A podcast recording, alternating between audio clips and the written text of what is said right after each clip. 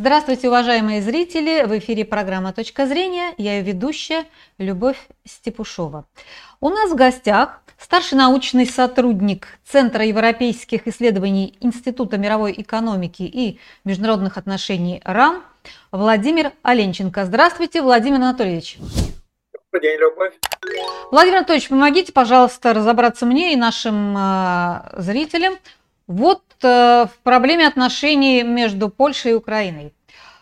Они начали портиться после того, как э, Польша отказала отменить э, эмбарго на экспорт украинского зерна через свою территорию. Потом, так сказать, пошли такие волны взаимных обвинений. Зеленский выступил на Генассамблее и сказал, что Польша работает там на Москву, вот запрещая вывоз зерна. Э, в ответ там поляки пригрозили там э, перестать поставлять оружие, это тоже вести эмбарго на продукты. И все было бы ничего, то есть как бы они бы и договорились. Но вот здесь случилось в последние дни буквально 20 событий, с моей точки зрения, какие-то очень э, похожие на, на то, что вот эту разбитую чашку уже не склеить. Это первое, это первое, что поляки опубликовали секретный доклад о том, что вот та ракета, которая в ноябре а, прошлого года упала на польскую территорию, была именно украинской, то есть выпущена ПВО Украины. Вот, и что поляки могут, э, так сказать, дать ход делу, то есть требовать компенсации, я не знаю, там какие-то будут э, расследования дальше. Это первый момент. И второй момент, вот они потребовали от Украины снять э, иск в ВТО, да, но Украина отказалась, и уже как бы процесс будет, и Европейский Союз сказал, что он вот будет представлять восточные европейские страны вот в этом процессе ВТО. Э, Польша там э, тоже вот на грани нервного срыва, да, и тоже обещает опять ввести какие-то эмбарго на, на, на, на украинские товары. Собственно говоря, такие были радужные надежды там на создание польско-украинского государства, вот они ездили друг друга, обнимались, целовались, и вдруг э, вот такой, э, такое фиаско. Э, скажите, пожалуйста, вашу точку зрения на всю эту ситуацию. Что происходит? Ну, я думаю, что да, действительно, вопрос себе надо этот задать. И, наверное, этот же вопрос себе задают и э, польские политики, и э, украинские политики. Я когда говорю украинские политики, то имею в виду расширительно, не только те, которые сейчас находятся у власти, но и э, те, которые находятся в оппозиции, и те, которые стараются смотреть на э, польско-украинские отношения, э, скажем, с взгляда сторонней, объективно вернее. Такая же ситуация и в Польше.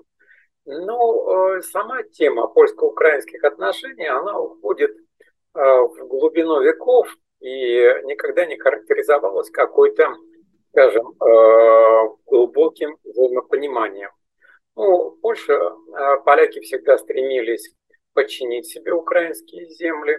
И э, более того, не только доминировать, но и проводили тот процесс, который в истории называется ополячивание. Среди украинского населения это воспоминание об этом до сих пор сохраняется, отражено в произведениях искусства украинского, в литературе украинской, в украинской поэзии. То есть э, я к чему это говорю? К тому, что э, то, что мы слышим сейчас и сейчас видим, то есть обострение отношений, она имеет достаточно глубокую такую почву, из которой произрастает разного рода, ну, скажем, концепции, настроения, желания. Ну, а, а почему именно сейчас происходит, скажем, обострение и почему именно в этом составе? Я имею в виду политическом составе украинском и политическом составе польском. Значит, если брать польскую сторону, то без всякого сомнения на состояние а, политики внутренней и внешней, внешне оказывает то обстоятельство, что 15 октября состоятся парламентские выборы. Партия, которая сейчас находится у власти, это партия «Порядок и справедливость», она у нас уже хорошо отпечаталась в нашем сознании, как партия проамериканская, как нацеленная на эскалацию конфликта на Украине, как э, генератор идеи э, присоединения Западной Украины в состав Польши. Значит, но ей противостоит другая партия, она называется «Гражданская платформа», ее возглавляет известный политик, известный в том плане, что он в свое время входил в руководство ЕС Дональд Туск. И его взгляды на это заметно отличаются от взглядов нынешнего польского руководства. Поэтому польское руководство, нынешнее я имею в виду, старается всячески подчеркнуть то, что оно беспокоится не об американских интересах, не об украинских интересах, а о польских интересах. Ну и вот э, вопрос зерна, поставок зерна или импорта, там не только зерна, это мы так как бы обобщенно говорим, там, по-моему, то ли 14, то ли 16 э, позиций э, сельскохозяйственной продукции украинской, которая претендует на э, экспорт в Польшу. Ну и сама Польша экспортирует сельскохозяйственную продукцию на Украину. Поэтому оснований э, спорить, выяснять, кто главнее, кто, ну, скажем, э, сильнее и кто более справедлив, э, существует много всякого рода оснований. Значит, э, действительно, украинская сторона подала иск э, в ВТО. Значит, ну, хочу сразу подчеркнуть, что в ВТО интересы стран-членов обычно защищает Еврокомиссия, вернее, ее представители Еврокомиссии – Тут складывается достаточно такая сложная юридическая ситуация, то есть иск предъявлен не только Польше, но и другим пяти государствам, там а, Словакия, Румыния, Болгария, а, которые а, также вводили эмбарго на импорт сельскохозяйственной продукции из Украины. Одним словом, я что хотел бы сказать, что ситуация сложная. И, наверное, не только сложная для восприятия, но сложная для э, того, чтобы выстроить, э, какие будут ее перспективы. А, безусловно, и украинское руководство, и польское руководство подвергается э, достаточно сильному давлению извне. По, по двум факторам это они совпадают. Один фактор – это Соединенные Штаты Америки, второй фактор – это Еврокомиссия – Значит, ну и плюс к этому надо добавить еще есть и обязательства различного рода регионального членства. Ну, к примеру, э, э, Украина, э, Украина она еще не полностью вышла из СНГ, то есть, не есть, то есть СНГ, она, у нее есть свои обязательства, есть свои договоренности с соседними странами. То есть я хочу сказать, что в данной ситуации – я думаю, что э, сами руководители, не и польские, и украинские, наверное, не очень себе представляют, так скажем, холодным умом, как будет развиваться ситуация дальше. Во что и, это выльется, да? Да, судя по всему, мы угу. видим в основном такие действия, они импульсивного характера, то есть вытекающие вот из сегодняшней конъюнктуры.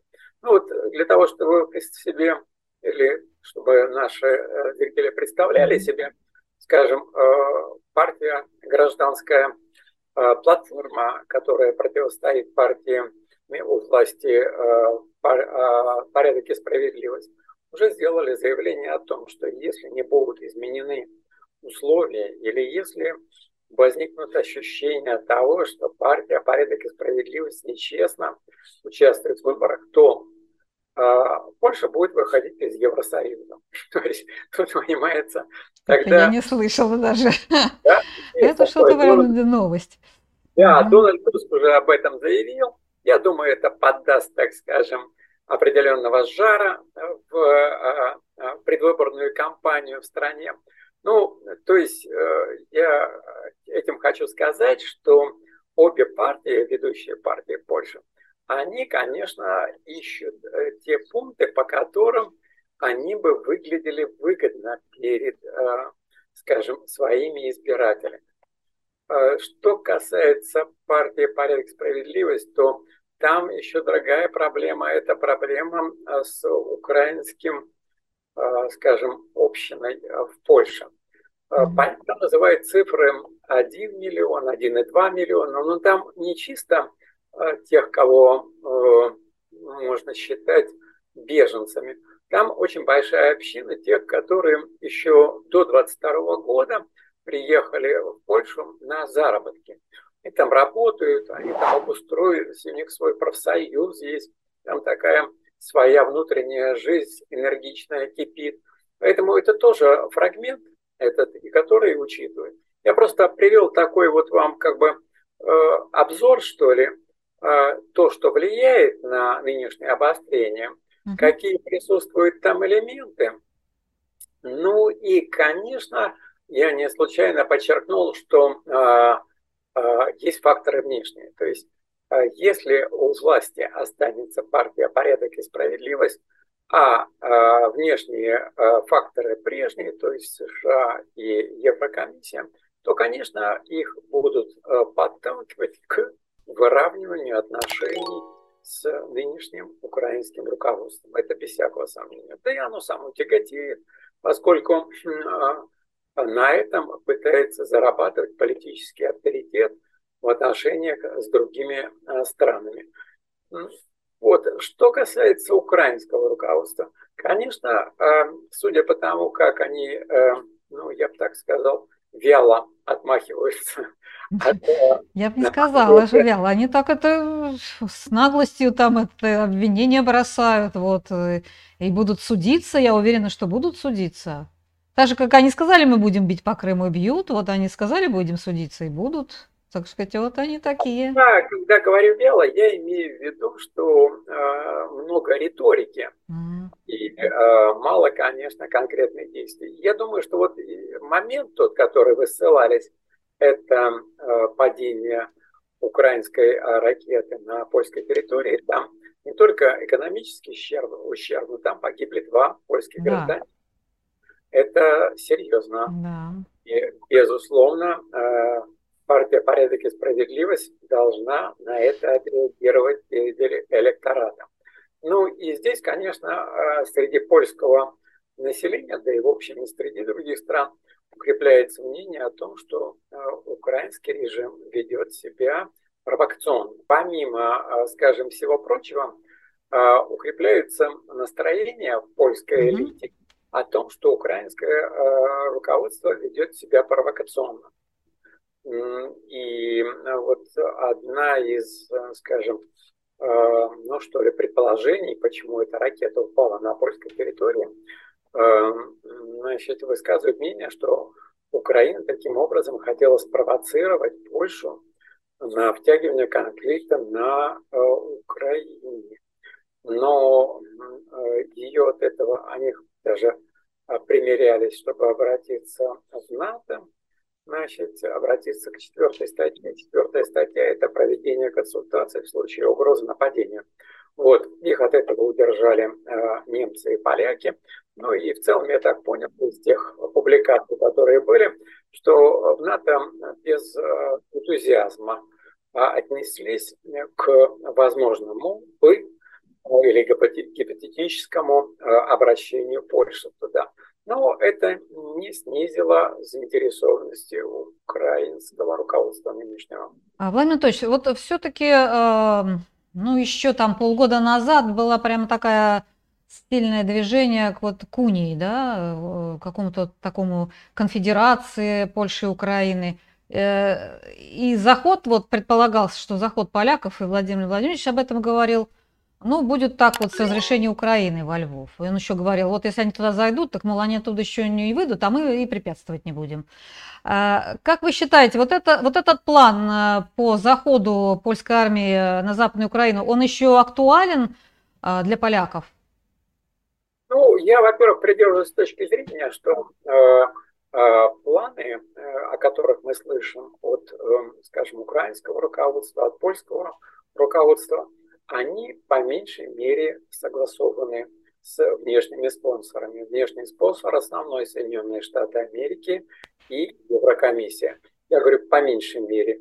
В времена мне кажется, что эти планы или стратегии разработаны и созданы вне Польши и вне Украины. А Польша, польское руководство и украинское являются их исполнителями.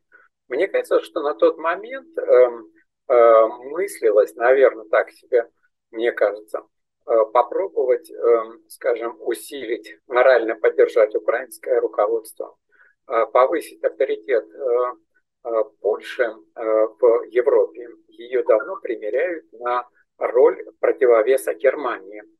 То есть это американская затея, давнишняя, она уходит глубоко э, в прошлый век, чтобы э, Польша служила противовесом Германии и самое главное, чтобы Польша служила э, э, водоразделом между возможным сотрудничеством Германии и России. И тут это совпадает с другой идеей, идеей о том, что Украина, она должна быть противовесом России. Ну, все вот эти конструкции, они жиздятся на концепции того, что без э, Украины без сотрудничества с Польшей Россия развалится. Не знаю, кому это пришла такая бредовая идея в голову, но она родилась в Соединенных Штатах Америки. Под ней подписался э, в свое время такой э, деятель, как Збигнев Бзижинский.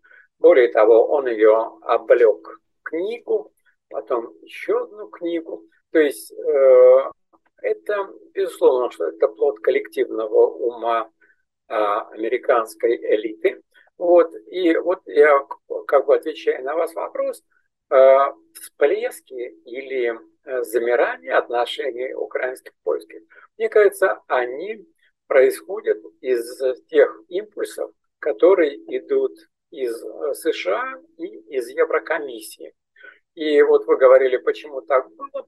Я думаю, что была заинтересованность попробовать эксплуатить и усилить давление на э, Россию. И тогда э, был еще эйфория э, перед так называемым развертыванием украинского контрнаступления.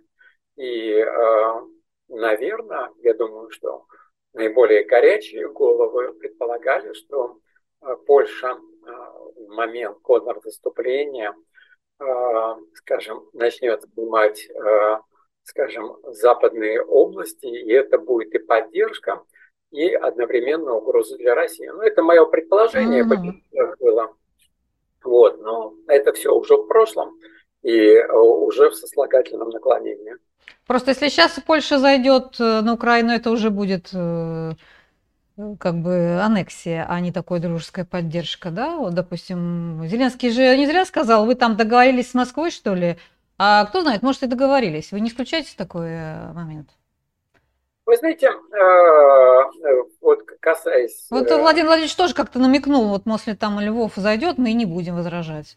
Может, он же проговорил это уже с поляками? Вы знаете, тут какая ситуация? Э, дело в том, что э, э, помимо всего прочего, я так понимаю, что и американские стратеги, и польские политики опасаются реакции украинского населения. Дело в том, что вот украинские, скажем, власть, которая сейчас, она, ее идеологией является национализм. И он родился как антипольский национализм. И, конечно, уверенности в том, что все население в тех краях, скажем, э, откликнет адекватно, нет. Поэтому я бы вот добавил один э, такой элемент, который будет интересен, наверное, угу. что вот в те времена, вы называете там май, июнь, э, э, американский э, госдеп э, э, перевел деньги Польше тем, чтобы она выплатила деньги по украинцам на переезд на Украину. То есть речь заключается в том, чтобы э, те украинцы, которые живут в Польше, они, естественно, так или иначе пропитались пропольскими настроениями. Ну вот я вам цифру называл, там называют миллион или миллион двести. То есть если они переберутся обратно на Западную Украину, то, безусловно, это можно рассматривать как пропольское лобби. И тогда, вот скажем, гипотетический вход полякам на Западную Украину уже был бы как бы, ну, скажем, угу. расчет на то, что к ним отнесутся с пониманием к этому входу. Вот, поэтому ну, я не буду говорить о том, что там население смешанное в Западной Украине много. Поэтому я думаю, что э, польские элита эту идею сохраняет. Я уже не буду говорить про то, что э, в Польше до сих пор ведутся э, документальный учет земель, документальный учет э,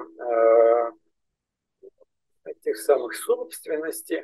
То есть, в принципе, здесь ослаблений не происходит. Но, опять же, скажем, вернусь к тому, что сохраняется, скажем, вот эта тема Волыни 43, значит, когда украинские националисты устроили резню полякам, и не только полякам, там проживала и община немецкая, и немецкая община, вот, то, скажем, сейчас тут момент надо учитывать, что украинское руководство, которое, скажем, всячески ну, демонстрировало э, такие дружеские отношения с польским руководством, так и не извинилось за Волынь-43. Я думаю, не потому, что оно не понимает этого. Я думаю, что здесь играет роль другое.